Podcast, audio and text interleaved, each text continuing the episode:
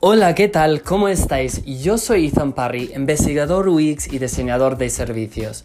Bienvenidos, bienvenidas a Todo se diseña, un podcast donde hablaremos de literalmente todo lo que se puede diseñar hoy en día. Gracias a la tecnología podemos diseñar productos, servicios, experiencias e incluso los negocios. Entonces, sin nada más, empezamos con el episodio del día de hoy.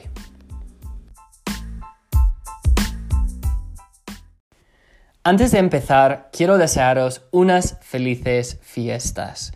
Espero que estéis pasando súper bien estos días junto a tus familiares, amigos, seres queridos, novios, novias, etcétera, etcétera, y que lo estáis pasando súper bien.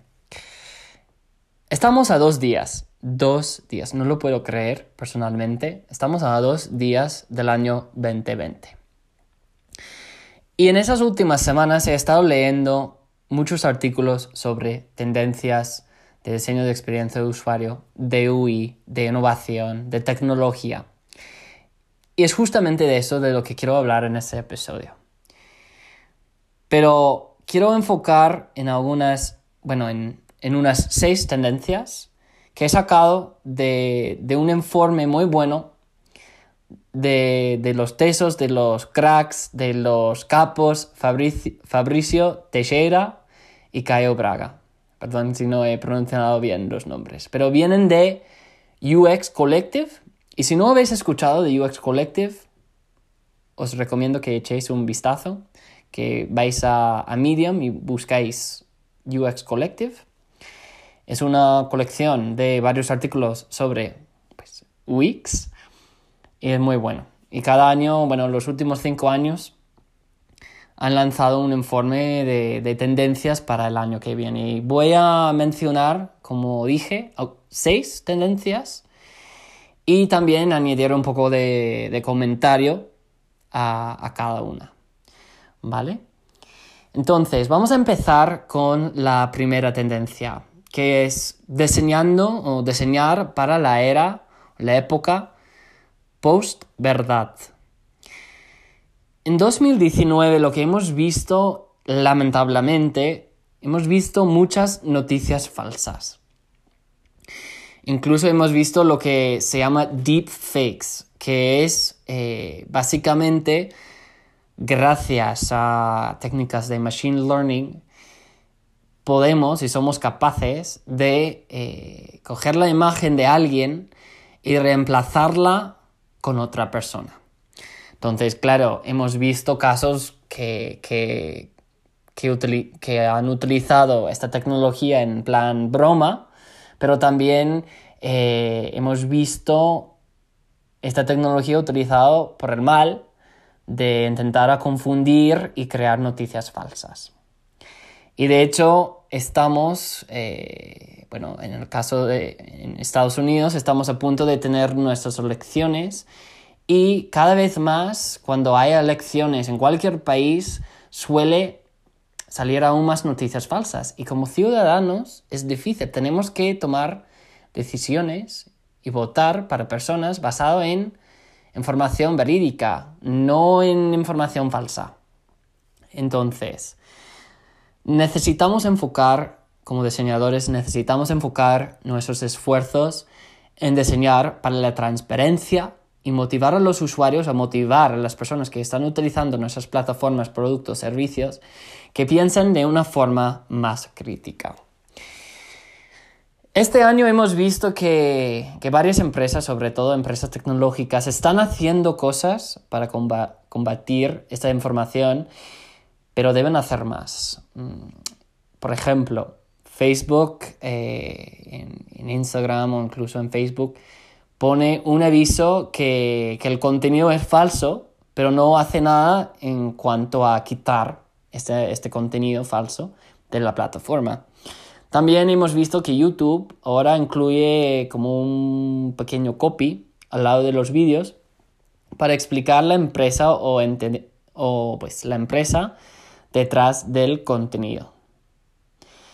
Entonces, en el año 2020, ¿qué es lo que nosotros debemos hacer? Debemos diseñar herramientas que filtran contenido falso, o sea, ya existen empresas y herramientas que, van detectando, eh, por ejemplo, con Instagram, eh, todos los seguidores que son falsos o que son reales, o sea, hay herramientas que detectan esto. Y debemos advertir los usuarios sobre la existencia de deepfakes y qué pueden hacer para disminuir la difusión de información falsa. Entonces, la primera tendencia es diseñar para la era posverdad, o en otras palabras, diseñar para la transparencia y motivar a los usuarios que piensen de una forma más crítica. Eso es súper importante para el año 2020 y lo veremos más. La segunda tendencia es el auge de las microcomunidades. Yo sobre todo, sobre todo, cuando estaba apenas entrando en este mundo del diseño, yo acudía a varias comunidades, varias, varias, varias. Eh, Ixda es una de ellas. Eh, yo me unía a todos los canales, todos los grupos de Slack que he podido encontrar sobre diseño. Y de hecho, eh, hago una paréntesis aquí y os recomiendo que unís a esas tres grupos de Slack, si no habéis escuchado de esos tres grupos de Slack, eh, son para hispanohablantes sobre todo, eh, todo es en castellano, en español. Recomiendo que os unís a UX Latam, sobre todo para todos los oyentes de Latinoamérica. Para los que están escuchando en España, pues Design, dos ES, y también para mis amigos de Latinoamérica, eh, IDF UX Team. ¿Vale? Son tres grupos que, recomiendo de Slack, que, proveen mucha información. Entonces, cuando yo estaba aprendiendo, sobre todo, de, UX e incluso hasta el día de hoy, eh, yo pertenezco a esos grupos. Yo formo parte de todo esto. Pero ¿qué pasa cuando esas comunidades se van creciendo de una forma exponencial y que hay muchos miembros, ¿qué es lo que suele pasar? Que ahí se pierde el valor un poquito. O sea, yo he visto muchas comunidades, lamentablemente, otras, otros grupos de Slack que pertenezco, que han crecido tanto que ya se han convertido más en solo autopromoción de, de mira, yo hago esto, soy el mejor, y, solo promocionan eh, herramientas o de ahí ha perdido mucho de su valor. Entonces, esta tendencia, lo que han escrito Fabricio y Caio, es que habrá un auge de microcomunidades. Y aunque yo estoy de acuerdo con ellos, porque aunque he aprendido cosas gracias a esas comunidades que he mencionado, he visto mucho más valor en microcomunidades. Os doy un ejemplo. Yo hace, yo diría, a lo mejor unos seis meses, pertenezco a un grupo de WhatsApp que se llama Innovation Freaky. Somos los frikis de la innovación. y somos unos 40 profesionales en la área metropolitana de Barcelona que, que nos apasiona el mundo de la tecnología, UX, eh, innovación y compartimos ideas y recursos. Damos eh, retroalimentación sobre los proyectos de cada uno. Pero más que nada, conversamos, hablamos. Y suena un poco cursi quizás, pero yo me siento como si fuéramos familia. O sea, esa cercanía a uno al otro. Que comparado con los otros grupos que acabo de mencionar en Slack, no siento la, pues no siento la misma cercanía, porque hay muchos, muchos más en esos grupos de Slack, miles y miles y miles, y que en comparación con ese grupo de Innovation Freakies somos unos 40 y estamos todos súper cercanos. Lo mismo está pasando con eventos de diseño. A mí me encanta ir a los eventos de diseño. Hago otro paréntesis y os animo, si podéis ir a la conferencia de Ixta Interaction 20, va a estar en Milano em, en febrero. Entonces os animo a ir a, esta conferencia porque vais a aprender mucho y se lo recomiendo muchísimo. Pero esos eventos de diseño, grandes conferencias, son muy buenos para, para networking, para conocer eh, pues, tu futuro jefe, jefa. Son muy buenos para networking. Pero eventos más pequeños, eventos más locales, como meetups, eh, también hay grupos que, que, leen libros sobre temas concretos como de innovación, pues son geniales para el aprendizaje, el desarrollo profesional. Esos eventos son más íntimos, eh, se puede hacer preguntas y recibir respuestas más fácilmente. Entonces, en 2020, ¿qué es lo que recomiendo que hagáis? Es que busquéis conversaciones y que las conversaciones sean más locales, más enfocadas, más auténticas. Y que si no pertenecéis a estas grandes comunidades eh, en Slack o en otras grandes comunidades, os animo que, que, que unís a estas grandes comunidades. ¿Por qué? Porque es una manera de encontrar las comunidades más pequeñas.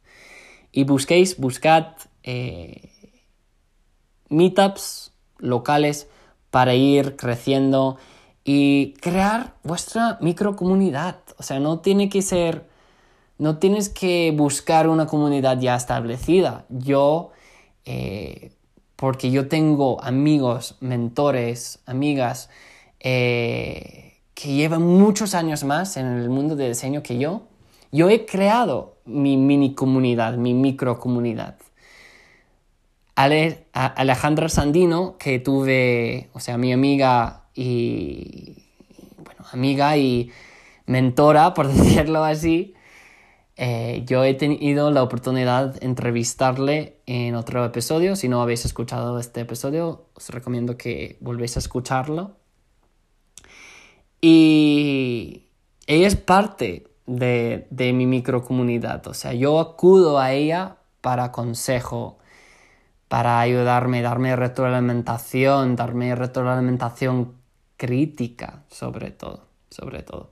Entonces, eh, no os preocupéis si no haya una comunidad micro o una comunidad grande cerca en tu ciudad o región, sino que busquéis profesionales que, que pueden formar parte de un grupo y que te pueden ayudar.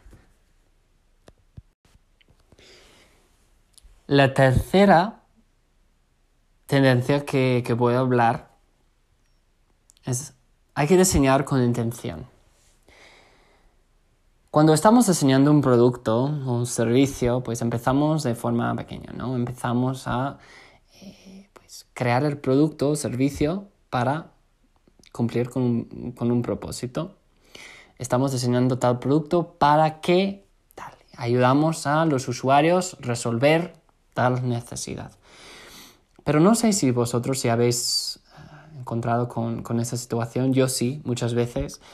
Poco a poco el equipo detrás de este producto piensan que eh, tienen que añadir más y más y más funcionalidades hasta llegar a un punto cuando es demasiado tarde retroceder y dar un paso atrás. Os cuento una historia. Yo estaba, yo he trabajado mucho en banca, en el sector financiero, y estaba trabajando en un, producto concreto. Nosotros estamos diseñando un producto para jóvenes, un producto financiero para jóvenes. Y es una cosa que yo creo que pasa en todo el mundo, que los jóvenes eh, no suelen ahorrar su dinero. Y si hay un joven por ahí escuchando, pues eh, perdóname. Pero por lo general, por lo general, los jóvenes, de lo que hemos visto en nuestra investigación, no suelen ahorrar su dinero. No están pensando en, jubilarse en esos momentos, cuando tienen apenas 14, 15 años. Entonces queríamos crear un producto que, les motivaba a empezar a ahorrar y que se sienten empoderadas, empoderados de, de, gestionar mejor, bueno, gestionar mejor su, dinero que, iban ganando. Pero también había una parte que queríamos que los padres podrían tener la oportunidad de ayudar y educar sus hijos, hijas, eh, sobre temas financieros, pero sin ser como demasiado, como decimos, eh, Big Brother, o sea, supervisando todo lo que están haciendo con su tarjeta de débito. Entonces, hemos creado el producto, hemos creado, eh, hemos creado el prototipo y satisfacía la necesidad de, ayudar a los jóvenes a mejorar la gestión de su dinero. Pero lamentablemente entramos en este mindset de que necesitamos añadir más y más y más y más funcionalidades. Y una de esas funcionalidades que pensábamos que teníamos que añadir era la, la funcionalidad de poder bloquear la tarjeta del hijo o hija y hasta bloquear que no podrían utilizar la tarjeta en una tienda específica. Y nosotros pensamos que los padres a lo mejor les gustaría mucho esa idea, pero estamos tan en un mindset de, de añadir, añadir, añadir, nos olvidamos de que por qué realmente estamos creando este producto.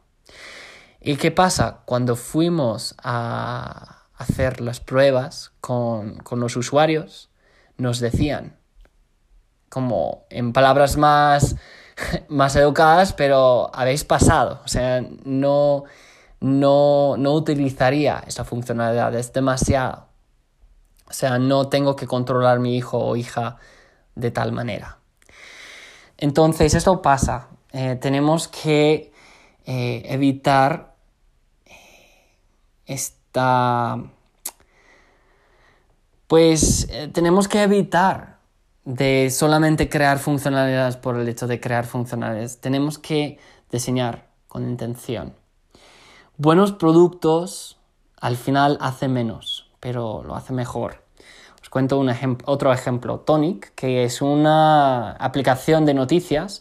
De hecho, no requiere que el usuario o la usuaria inicie sesión.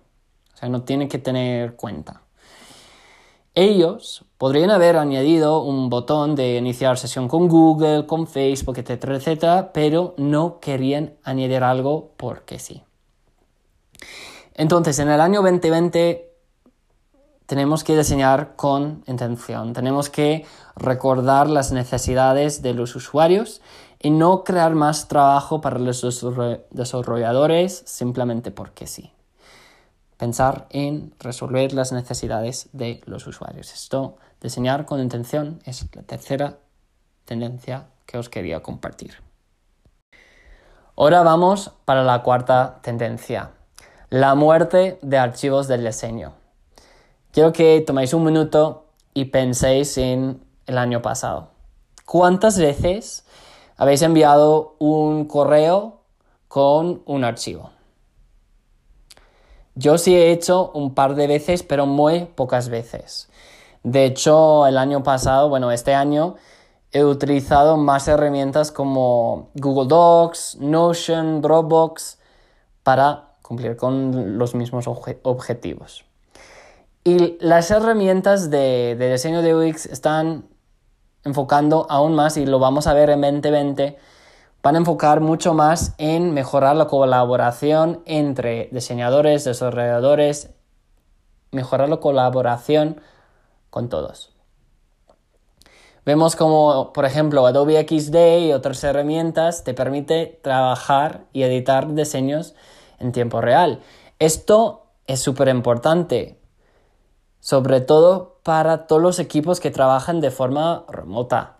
O sea, ahora podemos eh, estar en varias partes del mundo, en varias eh, diferentes horas, eh, zonas horarias, y podemos enseñar y estar, estar en el mismo documento con nuestros compañeros, compañeras, editando. Me parece brutal. Y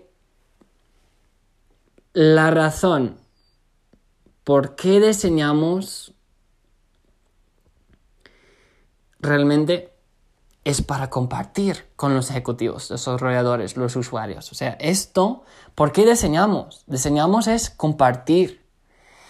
Entonces, en 2020 tenemos, tendremos, tenemos que cambiarnos el chip de enfocar y, preocuparnos por ser el único o única que puede hacer los cambios a por qué debemos hacer estos cambios. Este cambio de chip es, es tan importante. Y debemos, a la hora de buscar herramientas, debemos como equipo buscar herramientas que facilitan más colaboración en nuestros equipos. La quinta tendencia es abrazar los nuevos superpoderes. ¿Y qué, qué, Ethan, qué quieres decir con eso? Cada mes, cada, yo incluso diría cada semana, cada día, nuevas habilidades están apareciendo en puestos de trabajo, nuevos términos están saliendo. Que está bien, eh, quiere decir que eh, el ámbito y este sector está en auge, está creciendo. Cada vez que, algo está creciendo, pues es normal que salen nuevos términos, nuevas palabras, nuevo, pues nuevas palabras, nuevo vocabulario. Como últimamente hemos visto UX Writing, eh, editar vídeos en Wix, incluso he visto. Pero ¿qué pasa con esto? muchas veces, y me, me ha pasado a mí, genera ansiedad. Esto genera ansiedad. Genera, pues, ese sentimiento de que necesitamos aprender de todo. Y tenemos que volver a el mismo debate de siempre, de que debemos ser unicornios o especialistas. Y yo eh, yo estoy como habéis escuchado quizás en otros episodios, yo estoy totalmente en contra de que, que debéis ser unicornios. Pero bueno, estos nuevos términos, al final, ¿qué es lo que puede pasar? Bueno, muchas veces lo que pase es que excluye personas que llevan años estudiando un tema, pero bajo quizás otro título. Y yo he visto esto a la hora de buscar trabajo. O sea, yo ahora, como hay tantos títulos, tengo que buscar eh, research, investigación, estratega, analista, eh, incluso product diseñador de producto, eh, diseñador de Wix, porque muchas veces los títulos, o sea, los títulos cambian tanto, hay tantos títulos que genera esa confusión. Entonces, en 2020, ¿qué es lo que tenemos que hacer? como diseñadores. Nosotros tenemos que enfocar menos en, por ejemplo, esa pregunta que si, si deben los diseñadores picar código o no, y enfocar más y invitar más habilidades nuevas al sector. Comunicación, antropología. Invitamos a todas esas nuevas habilidades al sector. Simplemente esas nuevas habilidades que van a hacer van a enriquecer nuestro trabajo van a enriquecer este, este, ámbito. Y para acabar, la sexta tendencia de lo cual voy a hablar, sistemas de diseño. Si buscas Design Systems, si buscas sistemas de diseño en Google, veréis que es un tema de que se está hablando mucho últimamente. Está, está muy de moda, está muy de moda. Y desde una perspectiva de usuario es bueno diseñar interfaces con patrones, wicks, que ayudan a los usuarios para que se sientan cómodos y que saben qué esperar cuando interactúan con la interfaz. Y desde una perspectiva técnica es bueno utilizar componentes reutilizables, perdona la redundancia, que significan eh, al final menos trabajo para desarrolladores. Y es más eh, de ahí sale más escalabilidad y son más eficientes. Cuando yo digo sistema de diseño, ¿en qué pensáis? ¿Qué pensáis? Cuando digo sistema de diseño, ¿qué viene a la mente? Pues cuando yo no sabía mucho de, este mundo, yo la primera cosa que, que, venía a la cabeza era un repositorio de botones, cards, menús, colores, tipografías, un repositorio. Pero es mucho más. Eh, cuando hablamos de sistemas de diseño, tenemos que pensar y no olvidar las herramientas que vamos a utilizar, los roles dentro de la empresa, los procesos eh, estándares de accesibilidad, todo esto es parte del sistema de diseño. Y si no pensáis en esto, a lo mejor en unos meses abandonaréis estas libraries, estas bibliotecas de diseño, estos repositorios de diseño. Y nada. Los sistemas de diseño, eh, lo que tenemos que hacer es verlos como organismos vivos, como son seres vivos y que al final conectan toda la organización. Un sistema de diseño, un buen sistema de diseño, refleja los principios, los valores de la organización. Y en 2020 debemos enfocar un poco menos en crear tantos componentes que podemos reutilizar y pensar un poquito más en entender los sistemas detrás de este diseño. Para recapitular las tendencias de las cuales he hablado en este episodio. La primera, diseñar para la era post-verdad. Hay demasiada misinformación que existe hoy en día. Y por favor, diseñadores, nosotros tenemos una gran responsabilidad de crear productos, servicios, herramientas que luchan contra esa misinformación, esas noticias falsas, esos deepfakes y que promuevan la transparencia sobre todo. La segunda, el auge de microcomunidades. Debéis pertenecer a una comunidad o varias comunidades. Buscad activamente una comunidad que te va a ayudar a crecer como profesional. La tercera, diseñar con intención. No podemos en el año 2020 crear funcionalidades porque sí, tenemos que pensar en las necesidades de los usuarios. La cuarta, la muerte de los archivos del diseño. Seguramente en, este, en el año 2020 habrá nuevas herramientas, eso no hay duda, pero vamos a ver que hay un nuevo enfoque a la colaboración, que tenemos que colaborar. No es tanto de enviar un archivo, sino que podemos estar trabajando en el mismo diseño, mismo tiempo y no importa eh, la zona horaria. La quinta, abrazar los nuevos superpoderes. Habrá nuevos términos, habrá nuevas habrá nuevos títulos, habrá nuevas palabras, nuevas habilidades y debemos no, ah, no debemos eh, rechazar esas nuevas habilidades, sino darles la bienvenida y enfocar en cómo podemos este, enriquecer este sector. La sexta, sistemas de diseño. Que no nos olvidemos que los sistemas de diseño son organismos vivos y que conectan toda la organización y que debemos pensar no tanto tanto en crear los componentes, sino entender los sistemas que están detrás de un diseño.